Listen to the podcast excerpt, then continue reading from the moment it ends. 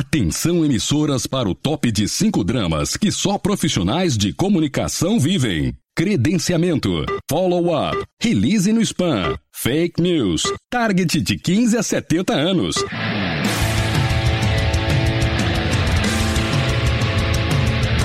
Direto do Centro de Transmissão Comunicacional, Radiofônica, Mediática, Jornalística, Programática, Holística, Multifásica, Antipolítica, Temporal, Fonética, Manacial, Informática, Monumental, Hidrostática, Universal para o centro de seu tímpano. Começa agora o podcast.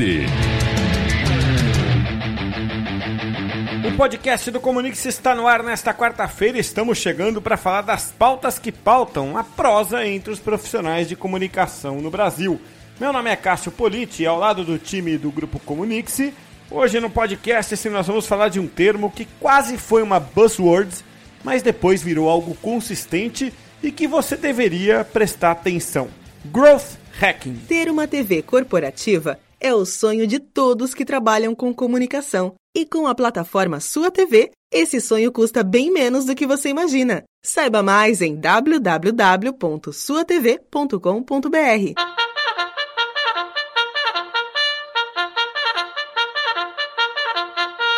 E a corneta anuncia que a gente chega aqui neste momento ao nosso bate-papo semanal sobre um tema específico. E temos uma estreia aqui hoje no podcast. Rodrigo Oliveira, tudo bem, Rodrigão? Fala Cássio, beleza? Fala pessoal do podcast. É um prazer estar aqui, é, é uma honra e vamos bater um papo legal hoje. Legal, a gente convidou o Rodrigo, que trabalha no marketing do Comunix, porque é uh, um cara que entende do, do riscado do que a gente vai falar hoje aqui de growth hacking. Eu usei numa abertura, o que eu, a abertura que eu devia ter usado hoje, mas eu vou repetir a história aqui, me perdoe quem se lembra da abertura anterior. Uhum. Eu não lembro em que podcast foi, mas é, eu falei do Ayrton Senna, né? Por quê? O, o Ayrton Senna é lembrado por, por ter sido um, um piloto brilhante, por ter sido um cara com muita garra, né? Deixou um legado da determinação da garra tal. Isso tudo é verdade. Eu, como. Sou uma das viúvas do Senna, né? Eu era fãzaço dele, sou até hoje. Mas o que ninguém lembra do Senna é que ele tinha uma obsessão por pequenos ajustes e melhorias no carro. Então, se você ler a biografia dele, é, ou conversar com caras que acompanharam ele, como Reginaldo Leme e tal, Uhum. Eles contam que o Senna pegava, naquela época, a telemetria do carro. Para quem não conhece, telemetria são todos os detalhes, os dados do carro uhum. que saem hoje em gráficos. Os computadores na época saía no papel em uma lista de números. Uhum. E ele virava, às vezes à noite no hotel, lendo cada detalhe de aceleração, freada, é, sabe? É, é, bem putz, estatístico. Torque, bem, bem, assim, e para encontrar pequenos ajustes que ele pudesse fazer, mas pequenos ajustes, uma apertadinha numa porca ali, uhum. né? É, para dar centésimos de segundo de vantagem. E aí ele conseguia um ajuste aqui, outro ali, tal, o carro ficava talvez meio segundo mais rápido e era esse meio segundo que dava a pole para ele. Legal. Isso é um tipo de growth hacking? É, pode-se dizer que sim. É, porque ele, ele precisava chegar num objetivo é, ele já tinha feito tudo que ele poderia fazer, já tinha uma equipe de engenharia que trabalhava no carro dele.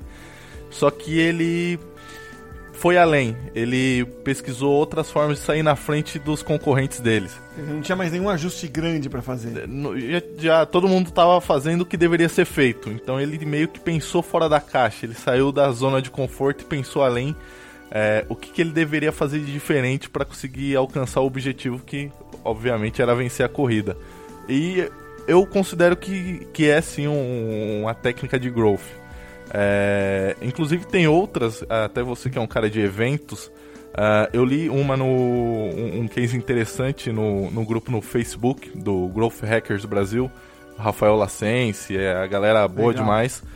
E que era basicamente o, o, o, cara, não me lembro o nome, ele recebeu um convite para palestrar num, num dia Y, acho que era um domingo, não me lembro, num horário meio que ruim, que era basicamente uhum. perto do término do evento.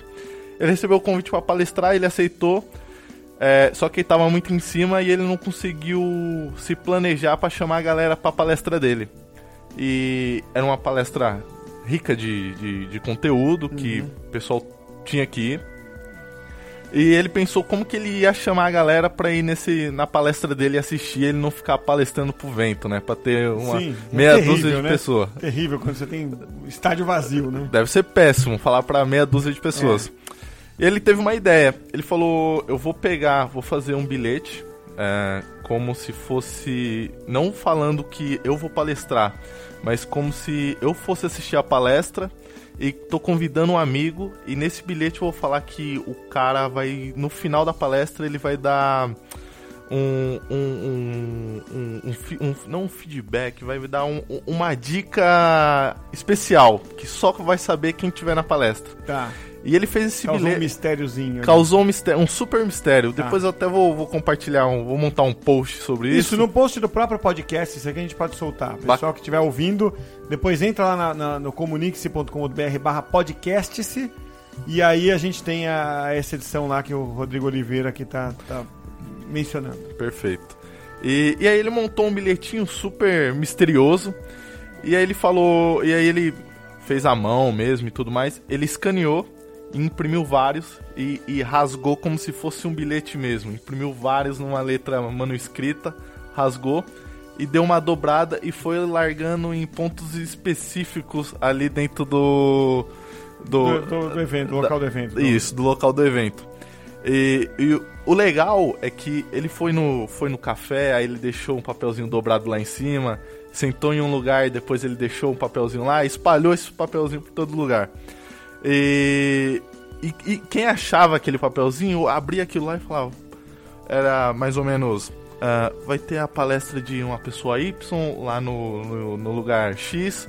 é, ele vai falar sobre isso e ele falou que vai dar uma, vai dar uma dica especial que fez o cliente dele crescer 300% a mais. Boa Ele- sacada. Ele, ele causou um mistério. E a pessoa abria aquele papelzinho e falou: Eu tenho que estar lá. Era pra outra pessoa, mas eu vou lá pra ver o que, que vai rolar também. Ficou curioso, né? Demais. E no final, lotou o, o- a, a palestra dele. Só que ele só pecou que ele não mediu, não fez uma mensuração disso daí. Mas ele falou que a palestra lotou e depois ele compartilhou com a gente esse É, case. você consegue saber é, pelo feedback se aquilo teve impacto ou não, e claramente teve. Então, só para eu entender, Rodrigão, o que acontece é o seguinte, então, pelo que você está falando, os meios normais de divulgação já estavam esgotados. Sim. Você já tinha mandado o evento, já tinha mandado e-mail, você podia já ter compartilhado em redes sociais e tal. Sim. E aí você faz um acréscimo ali, criativo, fora da caixa, é para incrementar o resultado. Isso é o growth hacking, então. Exatamente. É, na, na, na verdade, quando, o, não quando nasceu o Growth Hacking, né? Mas a, a, ideia do Growth Hacking é você unir o marketing com programação. Tá. Mas de uns tempos pra cá, isso foi meio se desvinculando disso. E é mais.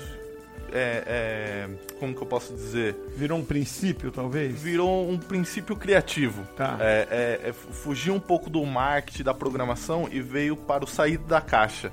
É, eu vou, vou citar mais um, um- um É isso que eu ia te pedir, exemplos, Um- né? um- de- mais um de- exemplo? é, de, de- de- até mais do marketing, do dia a dia, né? Sim, sim. É, teve um, caso do PayPal, é, quando eles lançaram o PayPal, os fundadores eles lançaram a plataforma e tudo mais, colocaram em, em vários lugares pra galera usar como meio de pagamento. Só que eles tinham um problema, ah, ninguém usava.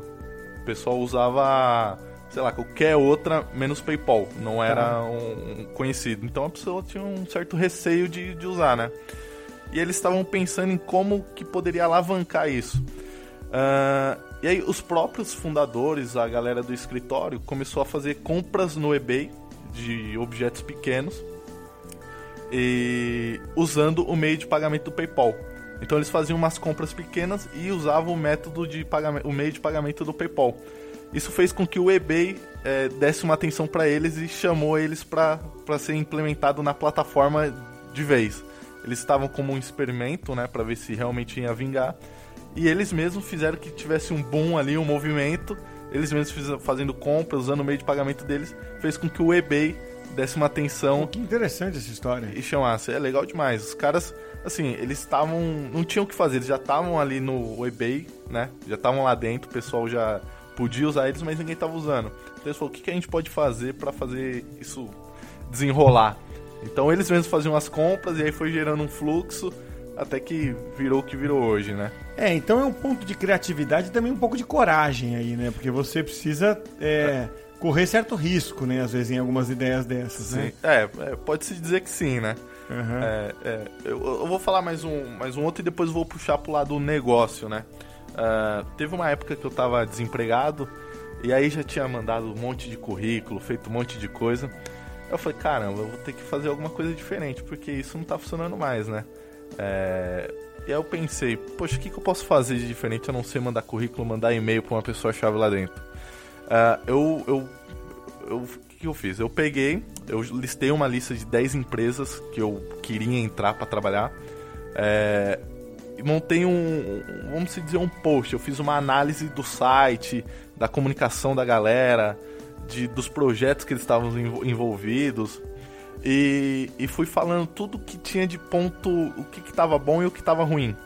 Então eu mandei para uma parte de gente. Mandei, analisei o site, montei um relatório gigante. Fui no LinkedIn, peguei as pessoas-chave dessas empresas do RH e mandei um e-mail super descontraído falando: pô, pessoal, eu sou o Rodrigo, tarará, tarará. É, tem uma vaga aberta assim na sua empresa e para se adiantar, eu já fiz um, um, um levantamento aqui do, de tudo que eu, que eu acho que pode ser melhorado e o que eu posso contribuir para ajudar nessa melhoria. Pô, bem bolado, hein, Rodrigão? Mandei pra galera é, e tive bons feedbacks. É, teve uma empresa a, que eu enviei que ela me respondeu o e-mail, sócios me responderam o e-mail, falou que que a ideia foi bacana, foi uma atitude legal e eles me chamaram para tomar um café. No final não acabou rolando porque eu tinha uma outra plataforma que era meio que concorrente deles, então eles não quiseram ter comprado. Pô. Poderiam, né? Era, uma, era, era boa ideia. E aí, mas aí a galera não me chamou pro café, foi super atencioso, gostaram da ideia. Então, Rodrigão, com esses exemplos todos que você deu, que são ótimos, ali desde grandes empresas até pequenas empresas, pequenas iniciativas, eu tava vendo aqui uma definição clássica de growth hacking, é, que é a seguinte: é, growth hacking é o processo de experimentação rápida é, dentro do funil de marketing é, desenvolvimento de produto, engajamento em vendas e outras áreas de negócios. Acho que tá, acho que essa definição é, defi, tá, tá, tá, bem é, é, é, alinhada ao que você contou, porque o objetivo, segundo a definição, é identificar os meios mais eficientes de crescimento de um negócio. Exatamente. Então, no, no, podemos dizer que no fundo é isso? Sim, no fundo é isso. É, é justamente. Você encontrar macetes, caminhos para algum resultado melhorar. Exato. Usar a criatividade para chegar no objetivo. Tá. É, é basicamente isso. Legal. Então, para a gente tocar a buzina aqui do nosso takeaway de hoje, é, eu acabei de dar a definição aqui. Então, eu vou fazer uma takeaway um pouco diferente com você. O que, que você recomenda para quem está no marketing?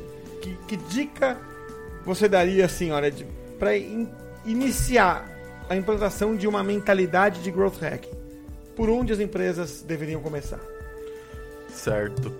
Eu acho que é, primeiro é você se tornar. Uh, pensar fora da caixa, buscar fora, coisas que. analisar o mercado, ver o que, que, que o concorrente está fazendo, é, o que você pode fazer melhor, ver o que está sendo feito de tradicional e tentar fazer com que seja diferente, você seja saia na frente dele.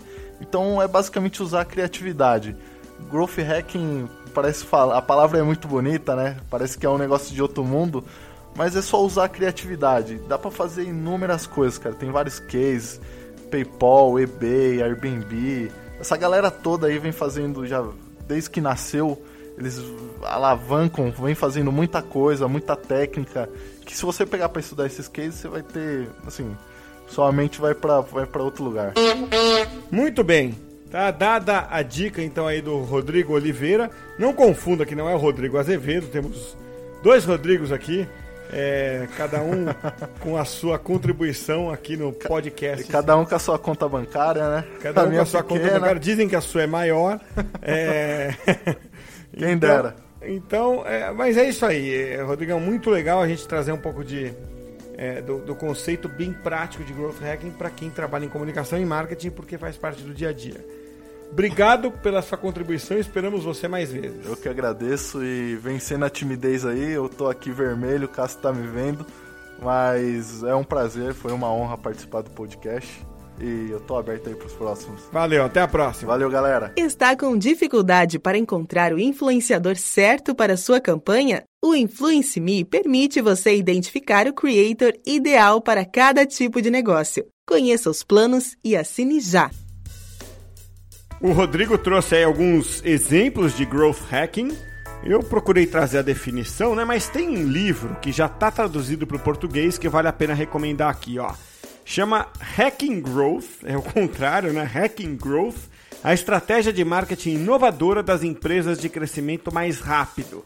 Tá? Ele não é exatamente um livro que traz truques, mas ele traz o conceito de growth hacking na sua essência. O livro é escrito pelo Sean Ellis e Morgan Brown, tá? Então esse livro está em português. Se você procurar no Google, você vai encontrar aí na Saraiva, na Amazon, na Cultura, enfim, todas as livrarias para poder comprar é, a sua edição em português. Vou repetir o nome: Hacking Growth, a estratégia de marketing inovadora das empresas de crescimento mais rápido. Aliás, temas como esse de crescimento rápido, temas de marketing, de comunicação, são sempre discutidos no nosso grupo no WhatsApp. E você pode participar porque o grupo é aberto. Então basta você acessar bit.ly barra grupo CSE. Bit.ly é o encurtador, né? bit.ly barra grupo CSE para você entrar no grupo do Comunique-se. Sua comunicação interna com os melhores resultados. Não deixe que os funcionários de sua empresa fiquem desinformados. A TV corporativa está em todo lugar e é integrada com intranet e redes sociais. Saiba mais em suatv.com.br.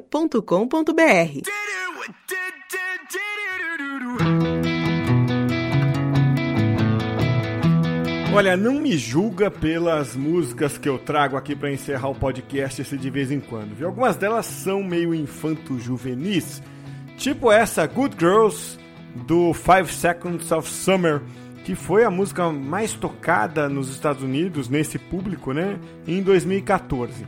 O interessante é que a música tem a ver com growth hacking, né? Porque fala de inteligência e um pouco de rebeldia.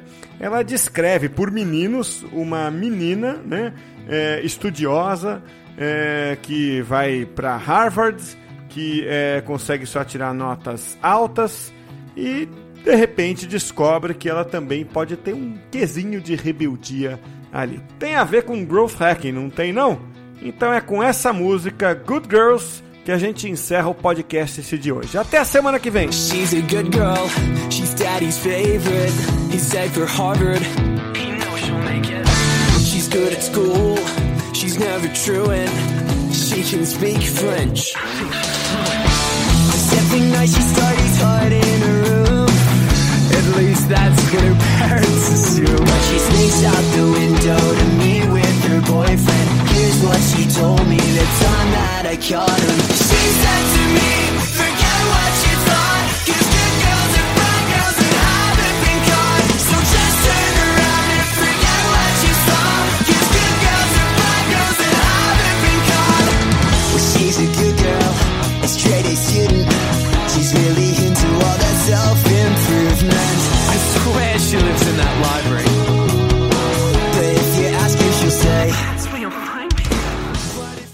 rather have wireless on the most reliable network nationwide or unlimited with 5G for $30 a month per line? You don't have to choose with Xfinity Mobile. Wireless so good it keeps one upping itself. Most reliable based on Roots Metric US report. Results vary, not an endorsement. $30 per month per line when you get four lines.